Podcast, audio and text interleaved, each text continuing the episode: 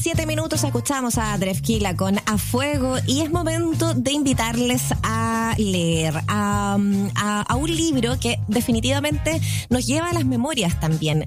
Mundos Habitados es la exploración que hace el escritor Roberto Merino eh, en, un, en un libro que va mezclando desde ensayo, biografía, también ficción, un viaje por la memoria, por los recuerdos del, del escritor, bien digo también, eh, que queremos también deambular junto a él acá en el programa. Lo recibimos, le damos la bienvenida. Un gusto poder conversar contigo, Roberto, acá en Escena Viva. ¿Cómo estás? Hola, muy bien, muchas gracias. Gracias a ti. ¿Cómo estás, Roberto? Qué bueno... Hola, Mauricio, ¿qué tal? Un abrazo grande.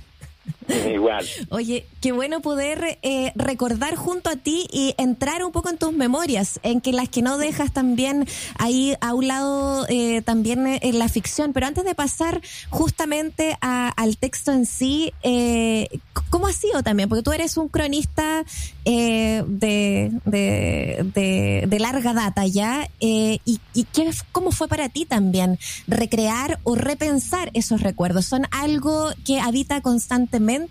Eh, tu, tu, mente, tus recuerdos, o es algo que hiciste también como ejercicio de memoria para esta escritura en particular?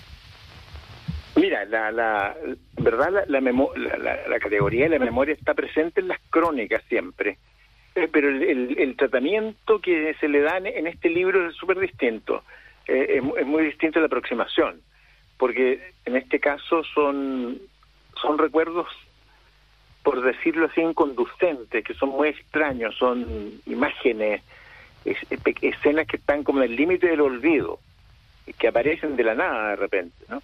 Entonces, el desafío era como cómo poder retener esas escenas por, medio de la escritura.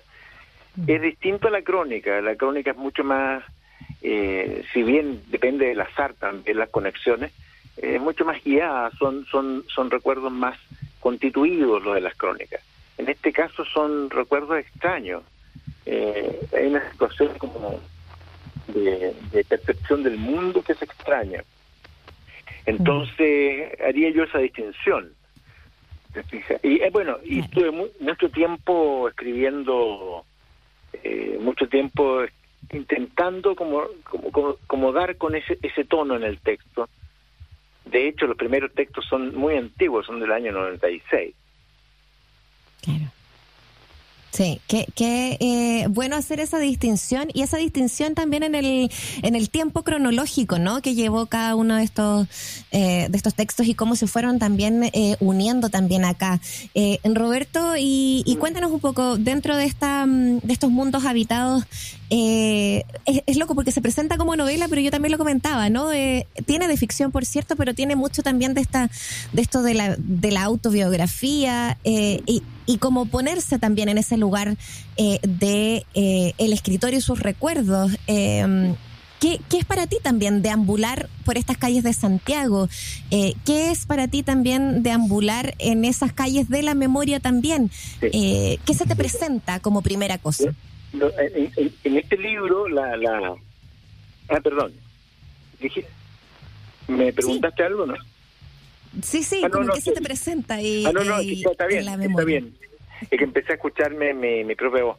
Mira, eh, te voy a decir que el, en este libro las calles tienen, tienen un, un, sentido eh, muy nítido, que es, es la salida del mundo, y, esa salida es gradual. Primero es la primero es, el, es la vereda al lado de la casa, luego la esquina, luego las, las cuadras alrededor de, la casa, y así hasta, hasta, hasta cubrir un rango mayor de la ciudad. Entonces la presencia de la ciudad en, este, en, este, en este libro tiene que ver con la salida del mundo, con, con la autopercepción. Primero, yo te diría que la escena inicial es como la autopercepción en un punto, en el medio de un pasto, en un parque. Y de ahí la cosa se va como expandiendo. Entonces,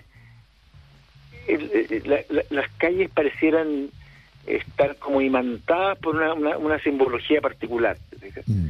Eh, son, son, son calles reales en que todo el mundo transita, pero además tienen otro signo en este caso. Supongo que, que eso, eso, eso, eso resultará de la lectura de la, de la novela, se, se queda claro. Oye, Roberto, que cuando uno piensa en ese Chile que se va, hay también como un ejercicio un poquito de, la nostalgia que a veces es tan necesario. Es memoria y nostalgia a la vez, ¿no? Como que igual pienso, por ejemplo, en esa frase de, de Redolés cuando habla de esa, de esa sinceridad de panadería que lo ponía nostálgico y sureño a él, con el bello barrio, ¿no? Como esa, que es un lugar, que es un lugar en tu mente también, pues es un, es un lugar que no existe, que no va a volver. Ah, no existe, claro. Pero que es necesario traer de vuelta, ¿no? Y cuando pensamos en ese, en ese Chile que se fue, en esos lugares que, que, ya, que ya no están, sino solo en ese bello barrio que, que está posible en tu cabeza, digamos, ¿no? Cuando pensamos en, esa, en ese lugar para Roberto Merino, ¿cuáles son esos, esos recuerdos que a lo mejor fueron apareciendo a la hora de construir esta novela? Yo creo que eh, siempre siempre con con esa articulación que te mencioné delante la claro son los lugares mira es como la zona es, es, como como el eje que va de la calle San Isidro hacia la Alameda y, todas esas derivaciones la, la, parte del Cerro Andalucía hacia el frente mm. y otro y otros enclaves que tenían que ver con, con los movimientos que a los que me sometían los adultos a mí, digamos, e, ese barrio de la calle Cano y Aponte, en Providencia Antiguo, mm. em, el centro mismo, el centro, el centro centro, digamos, eh, que, que, era un que era un mundo en sí mismo que se modificó después de la, con la llegada del metro, digamos. Eh, eh, pero que está, está todo ahí en esa época el, desde el poder político hasta los diarios, estaban las radios, en los restaurantes eh, más o menos notables. Eh, todo estaba en el centro, en, cuando yo era chico. Claro. Entonces, pero, ese, recuerdo, Roberto, es, es como nostalgia y la nostalgia a veces uno siente que puede ser como, claro, como inspiradora, pero esa también puede como detenerte, puede ser peligrosa, digamos, ¿no? Eso de, no digo que este sea el caso, ¿no? Pero estoy pensando en el ejercicio de recordar esos lugares que ya no están como esto de, caer en la trampa de que todo el tiempo pasado fue mejor, ¿no? O uno mira lo que hay ahora, lo que lo que dejó de haber, puede, perder perspectiva eventualmente, no sé, ¿cómo, cómo lo resuelves tú ese dilema? Por supuesto, evidentemente uno puede caer en las falacias. Yo, mira, la nostalgia yo, yo la, experimento como parte de, otras cosas. ¿ah? No, soy un tipo, digamos, me interesa me interesa la experiencia del, del, pasado, en eh, la experiencia psicológica del pasado. Ahora la, la parte, trato, trato de aminorar la nostalgia porque en, verdad me parece que, que, los tiempos actuales también rinden emocionalmente, no, no, no, no veo mucha diferencia en eso. Lo que sí, claro, yo entiendo que hay, una, hay un peligro de, recuerdo por ejemplo a unos a unos eh, admiradores de Jorge Telier en una conversación en una de las redes en que así comentaban, iban, iban comentando todos los negocios, todos los bares que habían cerrado en, Santiago. Mm. Y yo decía, pero pero y, digamos lamentando mucho la desaparición de estos bares. Es está lleno de bares ahora. Yo pensaba, eh, me parecía que había una especie de vicio en esa en, en, esa nostalgia, en esa, en esa adhesión a la nostalgia que en verdad, si querían bares, había está lleno y, tan buenos como los de los años 50 y 60. Claro, claro. Entonces, Oye, eh, ¿Mm? sí. Sí, no, no, no, por favor, termina la idea. No, no, no, está bien. eso, entiendo lo que me decía Mauricio, estoy de acuerdo. Claro. que no se puede perder en esta por eso yo no, me considero una persona tan nostálgica de repente, como, como todo el mundo. Obvio, claro que sí. a todos nos pasa, como es parte de... Ahora, claro, eh, cuando uno piensa, despeja esa, esa trampa, ese dilema, ¿no? del recuerdo y la nostalgia, o de caer de, o de caer en la trampa, como hizo en el vicio, como hizo que me gustó el concepto, de creer que lo pasado era mejor. Cuando uno trata como de, ser, no sé si frío o analítico, y, y entender lo que se dejó, lo que dejó de estar, que puede ser más que un bar, ¿no? Hay algo que hayamos perdido como sociedad, como país, de identidad, como trato, como como trato social, no sé. ¿Cómo lo ves tú? Mira, uno, uno, puede verlo como, como, eh, puede, puede, acomodar las cosas según sus propios intereses, fíjate. O sea, si, yo quiero demostrar que el pasado era pésimo, eh, se puede hacer yendo a la a la memoria o a, los textos y, uno puede recopilar una serie de hechos espantoso, de crímenes, de falsificaciones, de, eh, de destrucción, todo lo que quiera. Eh, pero yo creo que, mira, lo que me da la impresión de lo que se, lo que se ha perdido, eh, y eso me doy cuenta a veces en, en las filmaciones, en los registros audiovisuales que hay, que sobre, los años 60, qué sé yo, una cierta eh, atenuación, lo que se llama atenuación lingüística en el lenguaje, eh, que es una forma de, de ser amable con el otro. Eh, esa cuestión, cuando se hablaba del, que el, del chileno era apocado y todo, todo ¿te acuerdas? Eh, solía hablar antes de eso. Eh, bueno, en esa época correspondía cuando la gente hablaba en la calle, le preguntaban cosas a los periodistas, era muy agradable escuchar, una cosa un poquito más articulada que hoy y, y con una cierta amabilidad en el, en el, en el tono de la voz, mm. eh, sin énfasis, como tratando de no ser enfático. Mm. Y, y, y, algo pasó, yo creo que en los años 90, que se dio una especie de nacionalismo eh, que coincidió un poquito con Bombalé, con esa onda, y, y, apareció un nuevo tipo de, de, chileno, de eso se hablaba, me acuerdo, mm. el como el chileno ganador. Sí, el, chino Río, la dupla Sasá, se hablaba mucho de eso, como que... Claro, el, el, autobombo y la, la, la autoafirmación y, y, esa, y la irracionalidad, digamos, de somos los mejores, somos los primeros, todo ese tipo de cosas, que, que, que era un poco eh, era una novedad en ese momento, pero pero pero que quedó, se instaló en alguna, en alguna parte de la estructura social chilena. Mm. Eh, eso yo lo echo de menos. Eh, echo de menos también a, la posibilidad que tenían, ponte tú, los, los, niños de antes, o sea, yo mismo, de, de, de andar solo por la ciudad tempranamente, a los 8 o 9 años eh, de, tomar micro, ponte tú. Y eso era, eso era habitual, era súper habitual. Y eso ahora hoy día es impensable. Yo cuando tuve hijos posteriormente, era impensable mandar un niño de nueve años en micro de un punto a otro de Santiago. Sí. Bueno, eh, de alguna manera se aborda, ¿no? Como esta idea del recuerdo, los colegios, eh, los distintos tratos o, las tareas, el, castigo, eh, en fin, como varias cosas que aluden también a esa niñez que en el pasado a lo mejor podían ser, no sé si tiene que ver ahí, Roberto, cuál es tu, cuál es tu mm, eh, hay pensamiento al respecto, ¿no? Si tiene que ver con la densidad, eh, con la demografía, ¿no? La cantidad de gente que hay hoy día, eh, que tiene que ver con esta cosa del trato a la que tú también estabas haciendo alusión recién. pero, pero claro, evidentemente estamos en una situación también distinta. Por eso quedaba como esa idea a lo mejor de que esta mirada al pasado con nostalgia tiene que ver con quizás esas, esas libertades a las que tú estás eh, comentando, ¿no? Esto de desde la niñez poder moverse por las calles solos y, y, hoy día algo es algo impensado. Eh, pero de otra, mirándolo quizás de otra manera, eh, ¿es hoy día un mal lugar o es un buen lugar, Santiago? ¿Qué tan cómodo te sientes, por ejemplo, habitando o cohabitando estas calles? Mira, mira, yo, yo, o sea, yo no, no sé si algo como ejemplo, porque ya un gallo que, que, digamos que, se mueve poco y encuentro mis lugares de acomodo. O sea no, tengo muchas expectativas de no tengo muchas expectativas.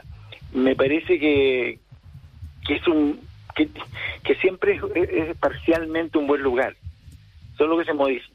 A ver el, el equilibrio entre lo entre lo bueno de lo, lo, lo y, y, lo malo que sería lo, lo, lo molesto, lo adverso, lo, lo fuera de lugar, eh, ese equilibrio es, eh, yo creo que siempre siempre va cambiando. Eh, qué sé yo, cuando yo, ¿te acuerdas?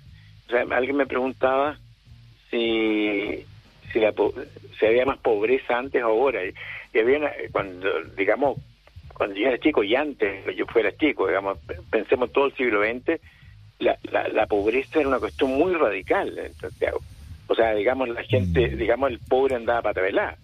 Eh, mm. eso yo lo vi, los niños para velar por, por, por eh, los, los, los, que se llamaban los perusas, los, niños, los, chiquillos de la calle.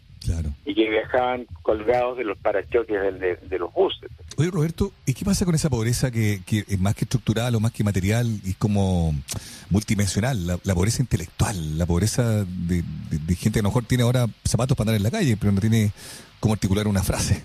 Eh, ¿Qué te pasa con eso hoy? Porque digo, siento yo que quiebre un poco de la, de, la, de la posibilidad de diálogo que vivimos hoy, no digo que sea nuevo, pero es un deterioro que a uno lo hace pensar en que algo se fue perdiendo, ¿no? Sí, sí, sí, probable, fíjate que, a ver, yo no, sí, yo creo que yo creo que tienes razón y tiene que ver con el con, con la relación con el lenguaje. Mm. Eh, estrictamente, yo creo que sí. Eh, uno podría poner como ejemplo, fíjate, el Instituto Nacional. Eh, el Instituto Nacional, los profesores viejos del Instituto Nacional en los años 60, ponte tú, eran gallos que, o sea, yo cuando entré ahí recuerdo a, cuando tú Clemente Canales sorry, era rector, había sido rector, este gallo era un experto medievalista de literatura medieval española, digamos, tenía unas versiones de Berceo, y las discusiones entre ellos, había, historiadores eh, expertos en, la época, no sé, en, Rousseau, o, o, en el siglo XVIII. entonces, el, había un nivel de transferencia ya en la, en la misma enunciación, en el mismo modo de hablar, que, que subía el nivel. O sea, que eh, digamos, había un nivel que, que se transfería a, los alumnos y, y, mucha exigencia también. Y había, yo recuerdo un profesor que, que ponía notas por un profesor de castellano, y, en general no, no, no pasaba materia, sino que hacía una especie de ensayo oral y, y, para poner notas acá a los alumnos a hablar adelante de lo que quisieran, hable de cualquier cosa. Y lo que era bastante difícil para un niño de 15, de 15 años. Entonces, pero había un aprendizaje del uso de la palabra y que tiene que ver con los y la palabra tiene que ver con los acuerdos, con, o sea, con ponerse de acuerdo, con, con, tiene que ver con el lugar del otro, con la aceptación del otro. Entonces, ahí hay algo, hay un quiebre, eh, eh un quiebre. Eh, eh, apareció mucho lo, en la época de, yo, fines de los 90, por ahí, apareció una cosa medio pre, preverbal, ¿te Acuérdate, no sé, había un, un animador, o sea, un animador, locutor, era Willy Sabor, que hacía eh, que su gracia hacía una, especie de, ruidos. ¿no? las palabras como que dejaban lugar a una, especie como de ruido eh, bien increíble, eh, a, una, una especie de, de formaciones sonoras, del, del, pero, pero que no significaban nada. Entonces, hay algo muy raro en eso, hay un, había un empobrecimiento en, en ese sentido la conceptualización, por tú. Es muy difícil para mucha gente.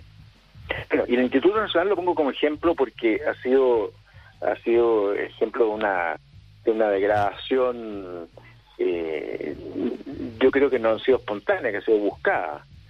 Eh, porque hubo gente en, en el periodo, estoy hablando ya del fin de los años 90, eh, gente de las autoridades educacionales que no no querían que hubiera que existiera este privilegio digamos no este privilegio de que el instituto hacía eh, hacía exámenes o sea, pruebas pruebas de ingreso. Entonces seleccionaba alumnos para los alumnos eran seleccionados.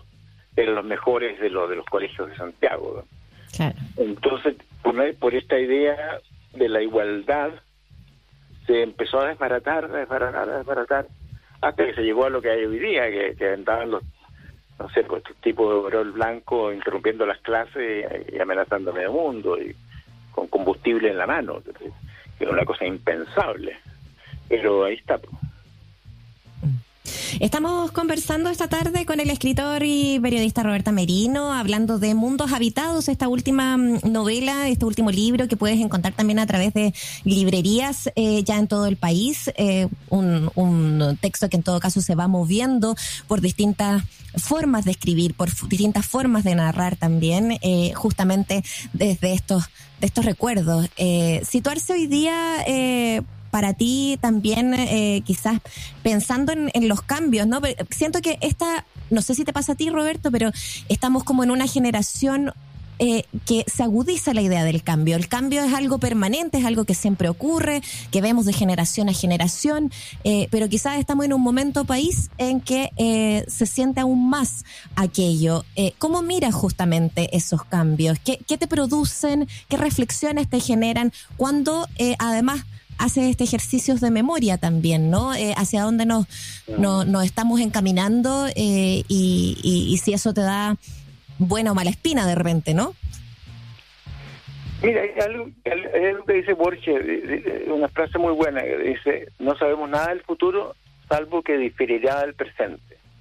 O sea, el cambio es una cuestión que está instalada en, eh, absolutamente en, en, en, la estructura de la realidad, no, no. Por otro lado, por otro lado, o sea, quiero decir, cambios, eh, tenemos, eh, o sea, para, para, para, hablar de ejemplos de cambios, no sé, pensemos en Santiago en 1850, simplemente en cómo la gente hablaba, cómo se vestía, somos los mismos, pero somos otros. Por otro lado, están también hay cosas, hay cosas que son que son invariables, digamos. O sea, uno lee el Quijote y se y lo entiende y se emociona y se entretiene en circunstancias de que estamos hablando de una sociedad muy distinta a la nuestra y un lenguaje muy distinto. Sin embargo, tenemos señas de identidad con ese pasado. Y, y, y nos pasa lo mismo cuando leemos textos de hace dos mil años, qué sé yo, eh, Marcial, el poeta latino, digamos. Ya, entonces, eso por un lado. Por un lado, hay, hay, hay una, hay una perman permanente, los, el cambio es permanente y, y, y, ciertos elementos universales son comunes a todas las sociedades y lo podemos reconocer día a día.